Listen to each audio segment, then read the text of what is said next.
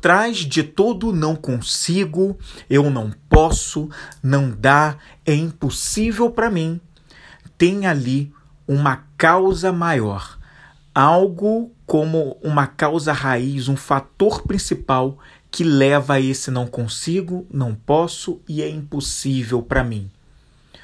Qual será a causa central dos problemas que a gente vive e que muitas vezes a gente só vai replicando de formas repetidas, mas sem entender por que, que as coisas não avançam em uma determinada temática da nossa vida?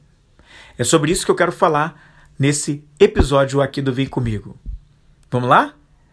Bom dia, boa tarde ou boa noite, seja muito bem-vindo ou seja muito bem-vinda ao Vem Comigo. Eu sou o Flávio Moreira e eu sou um especialista em perguntas.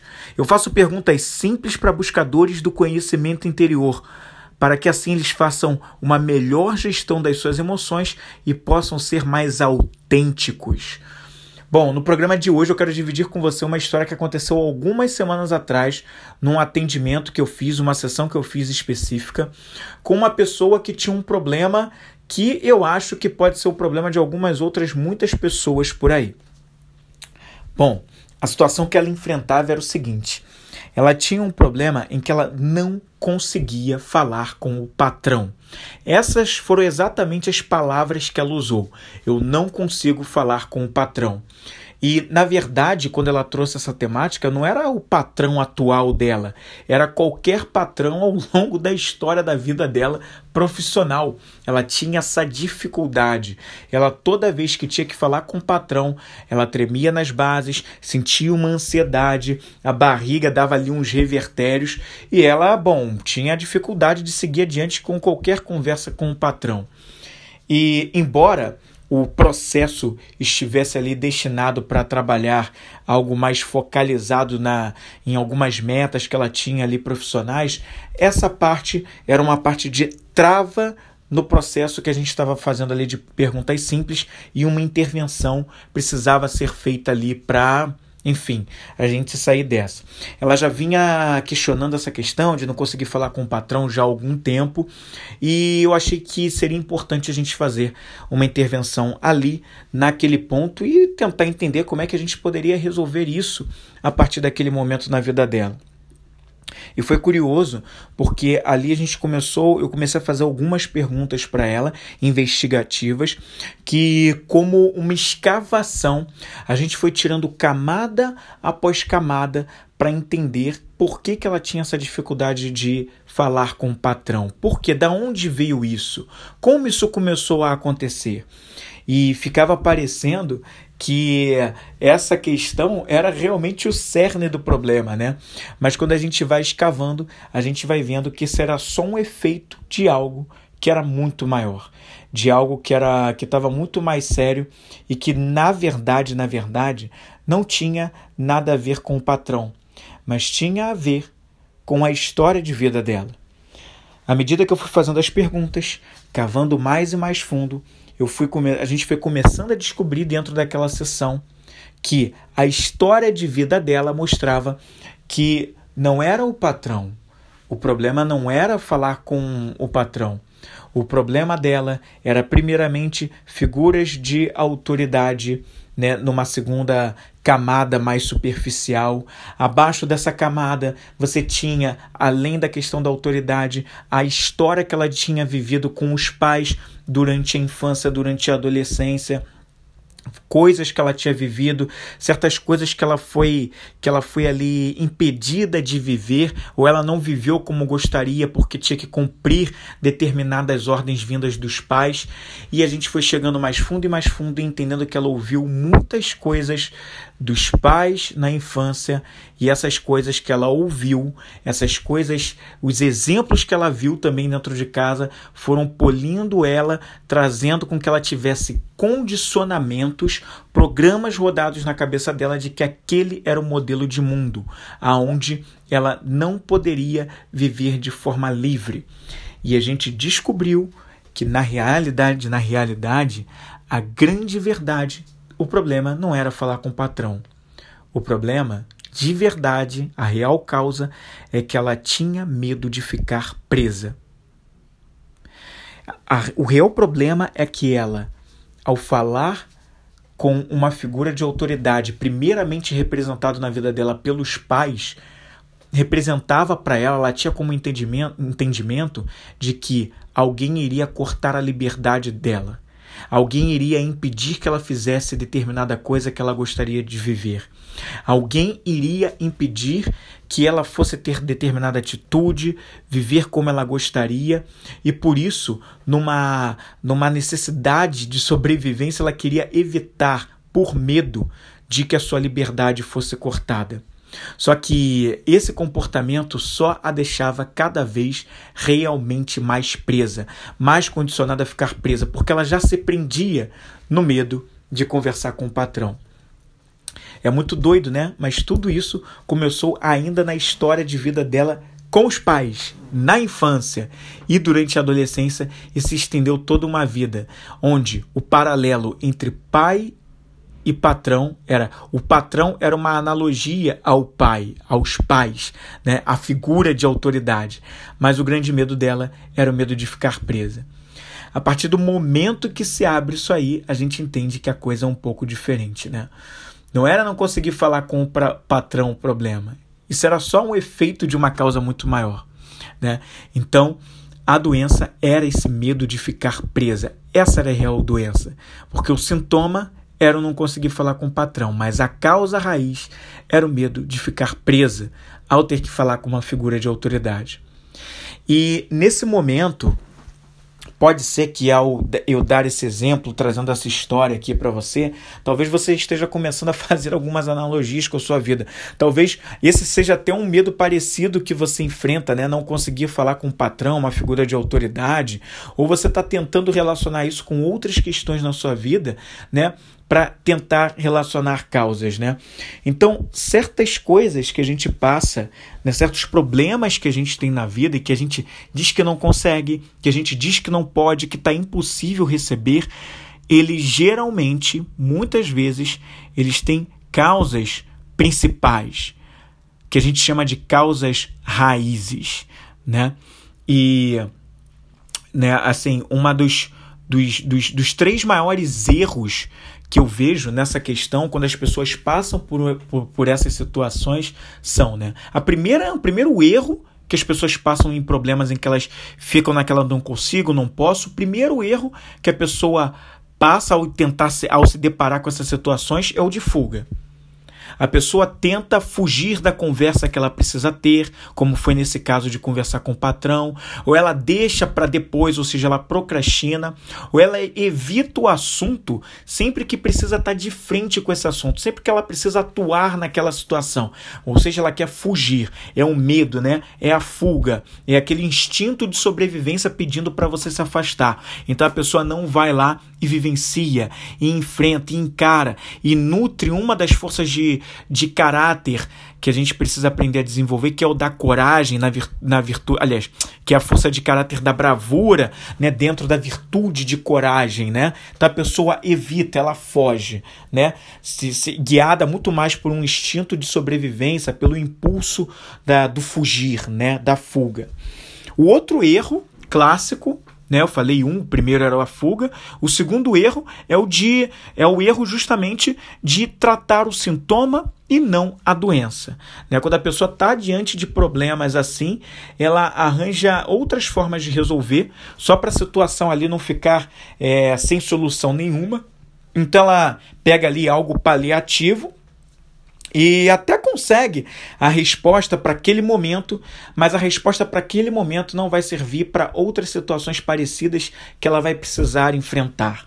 Né? Então, por exemplo, se eu fosse dar esse exemplo né, desse caso, desse atendimento que eu fiz, ela não conversava com o patrão, mas de repente conversava com outros pares que estavam perto dela, ou conversava com, com, com outras figuras para ver como tirar a dúvida que ela precisava, como sanar certas questões que ela precisava, que serviam para aquele momento, mas que não necessariamente serviriam para depois, e depois ela precisaria falar com o patrão de novo, mas aí ela ter que, ia ter que buscar outro tipo de solução. Ou seja, a questão nunca era tratada, nunca era resolvida, porque é algo interno, né? É dentro dela, né? Ninguém mais tem a ver com essa questão do medo de falar com o patrão. Isso era algo que ela precisava resolver com, consigo mesma.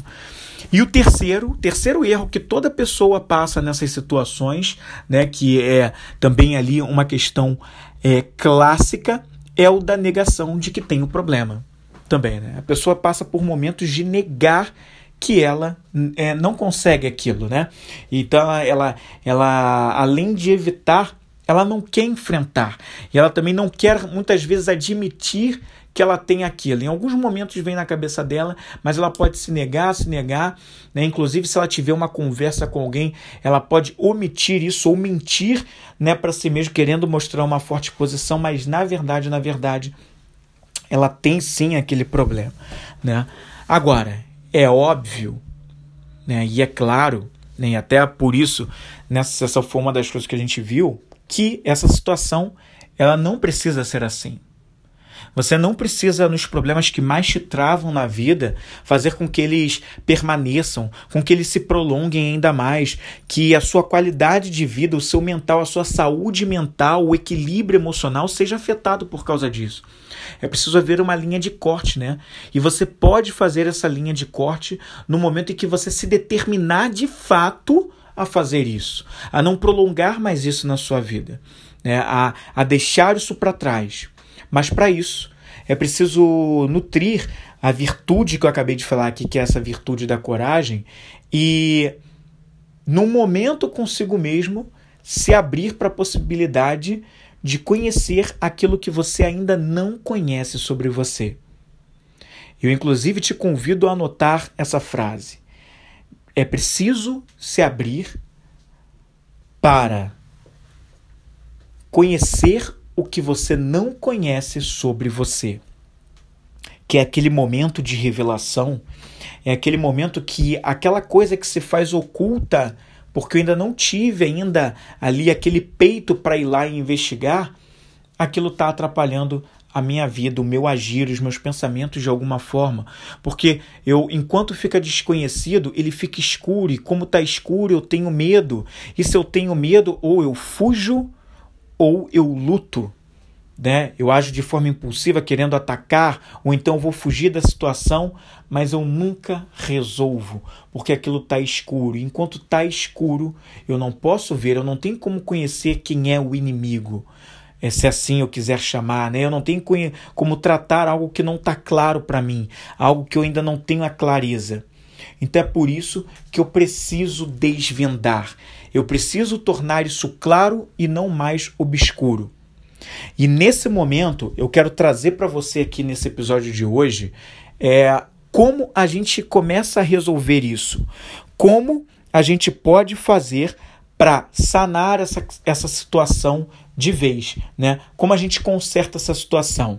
E por conta disso, eu quero dividir com você aqui três perguntas simples para que você possa reverter essa situação para algum problema de vida que você passa hoje, onde você se repete, se repete para si mesmo que não consegue, que não pode, que não dá, que é impossível. Vem comigo então para isso. Eu te convido nesse momento também a pegar um papel, pegar uma caneta ou anotar no bloco de notas do seu celular o que tiver mais à mão, mais fácil para você aí, se fizer sentido para você, para que você tenha isso e possa nos momentos de dificuldade se lembrar dessas questões que eu vou trazer aqui para você. Então, como eu sempre faço perguntas simples, vamos começar com essas três. Vamos falar sobre essas três perguntas. E a primeira delas é: O que eu ouvi, via ou experienciei quando era criança em relação a essa situação? Repetindo, a, a pergunta é: O que eu ouvi, o que eu vi ou experienciei quando era criança diante dessa situação? O problema que você enfrenta hoje e que você de bate pronto responde que não consegue, que não dá, que é impossível res resolver, provavelmente, se você for fazer um, um resgate, você vai encontrar links com a sua história, a sua história na infância, a sua história na adolescência, principalmente na infância. É muito comum essas coisas virem da infância. E por quê? Porque no nosso momento da infância, principalmente na primeira infância, ali daqueles 0 aos 7 anos, que é o, corresponde ao nosso, o nosso primeiro setênio, né? o nosso primeiro, o nosso momento dos primeiros sete anos das nossas vidas, nós estamos mais suscetíveis às impressões do mundo, à, à educação que a gente recebe. Né? Então, essa é a fase de vida de uma pessoa no caso da criança, né, onde ela tá, onde mais facilmente ela recebe toda a educação, todas as impressões e ela internaliza aquilo de uma forma muito mais fácil. Você vai começando a perceber que à medida que os anos vão passando nas nossas vidas, o aprendizado não é que ele fique impossível, mas ele já não, já não cai com tamanha rapidez e facilidade como ele cai na infância, né? Mas ainda assim, claro que a gente aprende, não há nenhuma trava nisso. Só é diferente na, na infância, isso é muito mais veloz, né? Muito mais internalizado facilmente. Então, nessa fase da infância, você provavelmente ouviu, viu e viveu coisas na, na, na infância que estão relacionadas a esse problema. Exemplo, vou dar um exemplo aqui. Digamos que você seja uma pessoa que que você enfrenta alguma questão de um problema financeiro, por exemplo, né? Você não, você tem dificuldades com isso, tem dificuldades de ter uma vida financeira é, que você gostaria, acha que não tem facilidade. Quais as coisas que você ouvia sobre dinheiro quando você era criança? O que, que você ouvia no seu entorno sobre dinheiro? Né? Quais, eram, quais eram as frases que diziam para você? Tinha alguma coisa sobre que ganhar dinheiro era difícil, que você tinha que trabalhar duro, que as pessoas tinham que trabalhar duro para ganhar dinheiro, que dinheiro não, não nasce em ar, aqueles ditados que você já sabe que acontecem. Ou se, por exemplo, o que, que você ouviu, se você tem dificuldades, por exemplo, na sua área de, de relacionamento amoroso, quais foram as coisas que você ouviu sobre homem ou sobre mulher, sobre casamento, sobre namoro, quando você era criança? Tem alguma frase marcante, algumas frases marcantes que você ouviu? E o que, que você viveu nessas coisas? Né? Quais foram as coisas que você ouviu sobre amizade, ou sobre dinheiro, ou sobre relacionamento amoroso, ou sobre saúde, quais foram as coisas que você viveu, qual foi a experiência. Aí vai depender do problema que você está enfrentando hoje.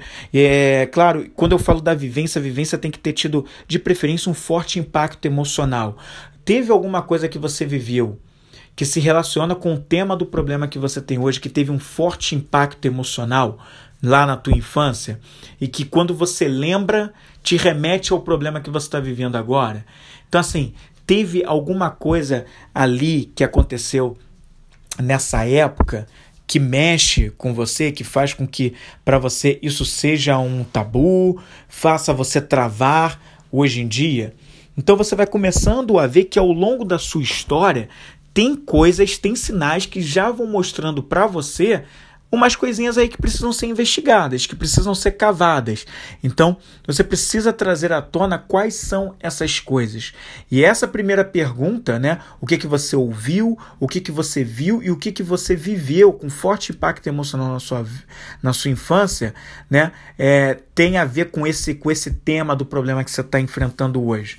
Então, Faça uma investigação sobre isso. Anota as respostas do que vem à tua cabeça a partir do que você está se lembrando aí que está acontecendo. Essa é a primeira pergunta. A segunda pergunta que eu quero trazer para você é o seguinte: como essas coisas que eu vi, ouvi e vivi têm afetado a minha vida emocional hoje? Então, repetindo a segunda pergunta, como essas coisas que eu vi, ouvi e vivi tem afetado a minha vida emocional hoje. Né?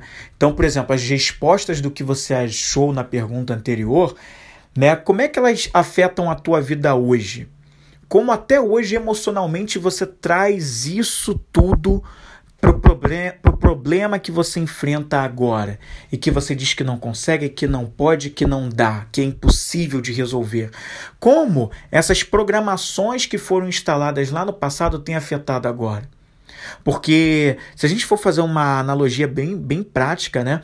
Quando você compra um novo celular, ele já vem com alguns celulares de, de fábrica, perdão, ele já vem com alguns aplicativos de fábrica, né? Mas tem alguns aplicativos que você instala nele, que não veio ali instalado. É, e aí você vai instalando certas outras coisas ali naquele celular. A mesma coisa acontece na nossa infância. A gente vem com algumas coisas de fábrica, da nossa consciência, de aprendizados anteriores, coisas que a gente carrega, que vão que ajudam a traçar a nossa personalidade, mas existem coisas que foram impressões colocadas por, pelos nossos pais, pelo meio em que a gente viveu, amigos, vizinhos, a escola, professores, colegas, foram aplicativos novos que essas pessoas foram instalando ainda quando a gente era criança. Ainda na nossa primeira infância, na segunda infância, na adolescência, foram os outros aplicativos que vieram de fora que a gente aceitou receber, aceitou instalar, a gente não deu como erro, não deu como bug, como bug, ficou ali instalado, e aí eu estou só reproduzindo isso através dos pensamentos que eu tenho, que depois vão se transformar em sentimentos que eu, que eu sinto e que, consequentemente, vão se traduzir em ações, atitudes que eu vou ter, palavras que eu vou dizer no meu dia a dia. Então veja como esses aplicativos lá de trás da, da infância impactam no que a gente vai viver e vai expressar para o mundo, mas que muitas vezes os aplicativos não vieram com a gente de fábrica, não são nossos, não eram aplicativos nativos nossos, né? Não tem nada a ver com a gente, instalaram na gente, forçando com que a gente os tivesse, mas não tem nada a ver com a gente. Não tem nada a ver com a nossa personalidade, com o nosso eu, eu com E maiúsculo de verdade, o nosso eu superior. A gente só aceitou receber porque a gente não tinha filtro, né? E a gente não sabia como lidar com essas coisas. Agora a gente está tendo com esse episódio de hoje aqui no Vem Comigo, mas antes a gente não tinha, e aí a gente só aceitou esses aplicativos sem questionar e foi replicando isso para uma vida inteira. Então, como eles estão impactando nas minhas atitudes, no que eu vivo hoje, no problema que eu enfrento hoje, que eu digo que não dá para resolver, que é impossível e que eu acho que eu não consigo que que, o que está acontecendo, né? Eu preciso investigar a causa raiz na pergunta anterior. E nessa é aquele momento de clareza, olha, poxa, como esse aplicativo velho, que não fui eu que implantei, que não veio original de fábrica em mim, impactou no que veio depois, né? É aquele famoso, né? É, é, erro de armazenamento, né? O erro de armazenamento é o problema que eu enfrento hoje.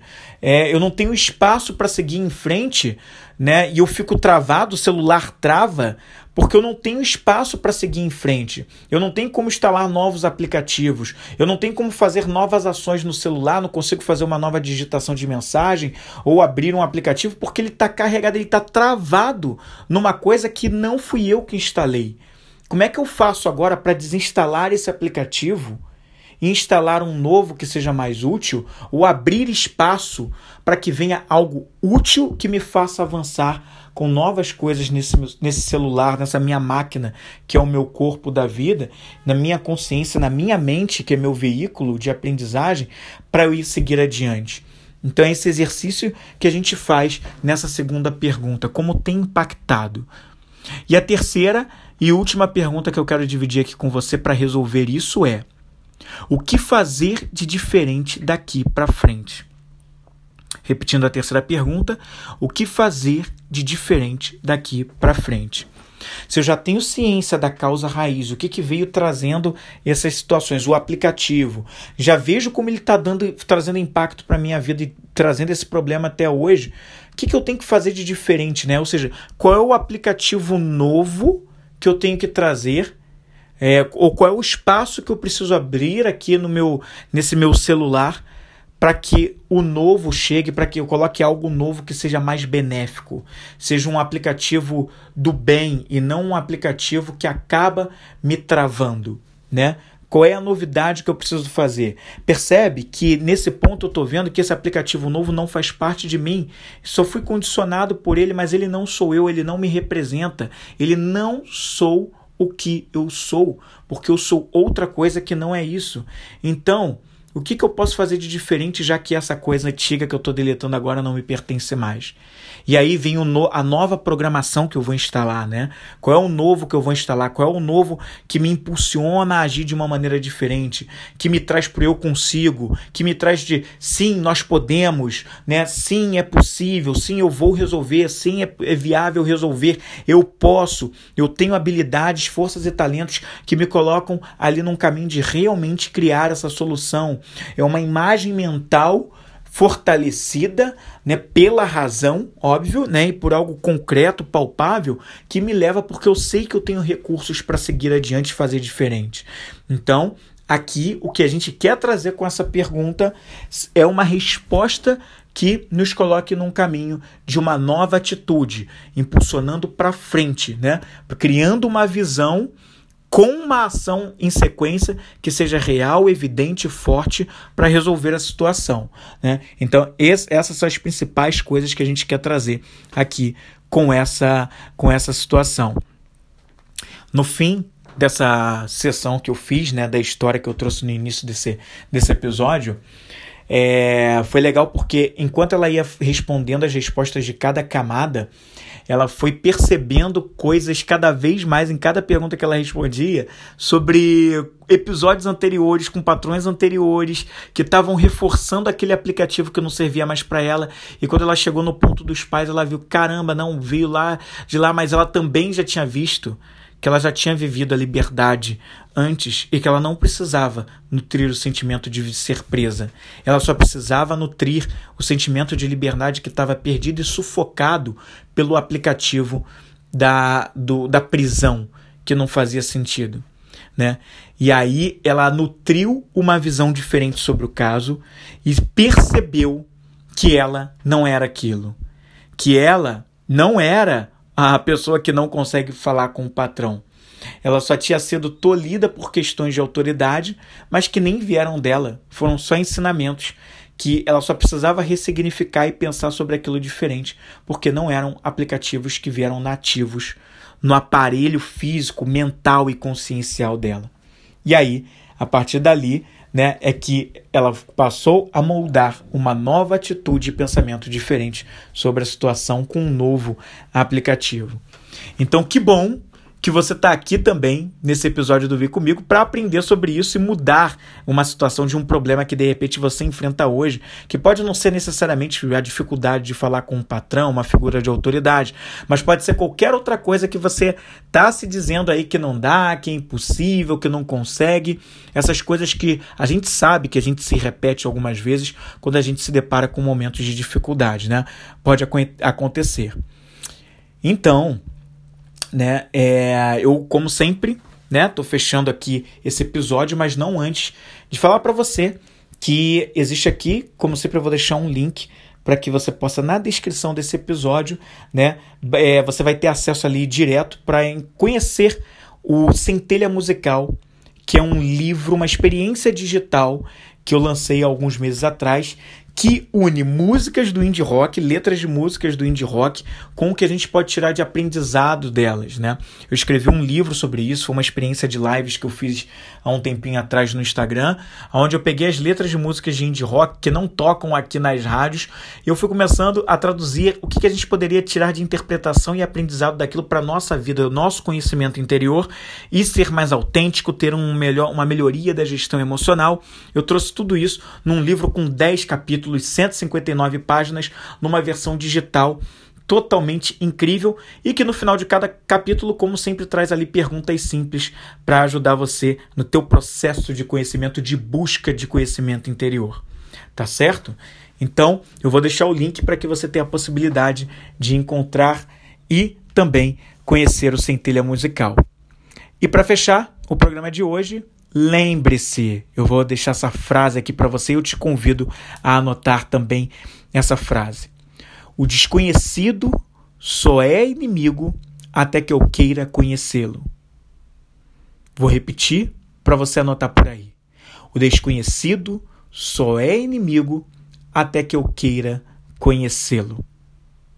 Eu volto na semana que vem com mais um episódio desse podcast. Vem comigo.